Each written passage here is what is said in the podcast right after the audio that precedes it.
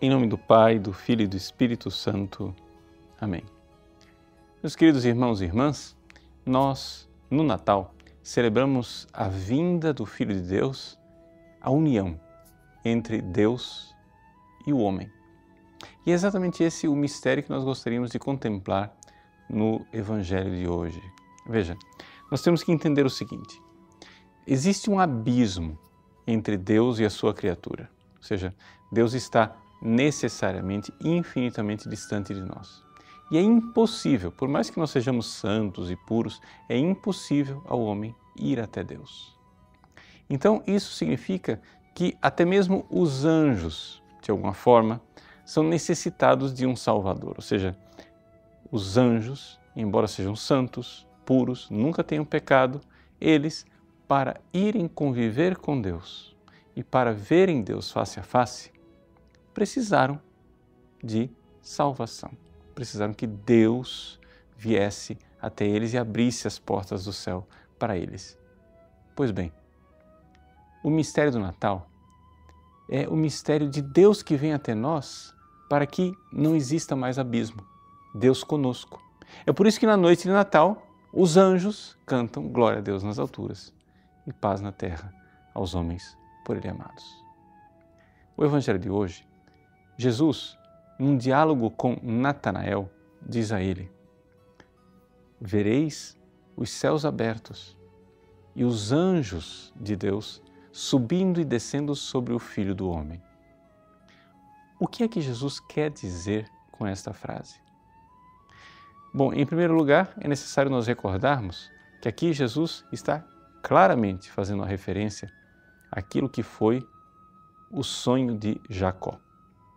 Jacó, um dia, num lugar chamado Betel, casa de Deus, que depois será identificado com Jerusalém, onde será um dia construído o templo,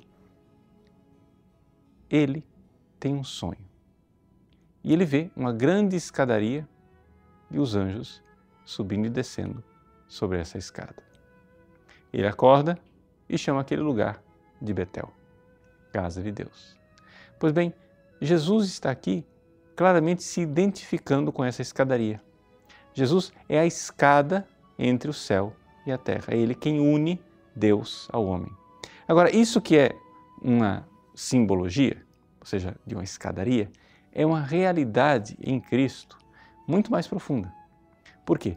Porque Jesus é verdadeiro Deus, porque Ele é verdadeiramente Filho do Pai, do Eterno Pai e ele é verdadeiramente homem, porque ele é verdadeiramente filho de Maria.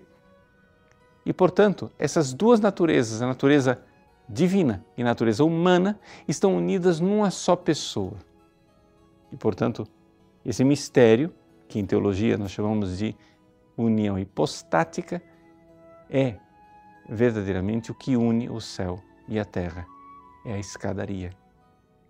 Então, quando nós dizemos que Jesus é o único mediador entre Deus e os homens, nós não estamos dizendo que Jesus é o único que tem direito né, de interceder entre Deus e os homens.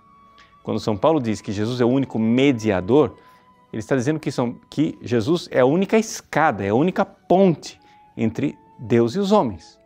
Agora é evidente que por essa escadaria e por essa ponte podem passar as minhas orações, as suas orações, as orações é, de qualquer santo que são levadas para Deus e trazidas às graças de Deus através dos anjos. E aqui é que nós vemos esse ministério dos anjos que, sim, de alguma forma são mediadores entre Deus e o homem, porque aqui Jesus está dizendo que os anjos sobem e descem, não é isso?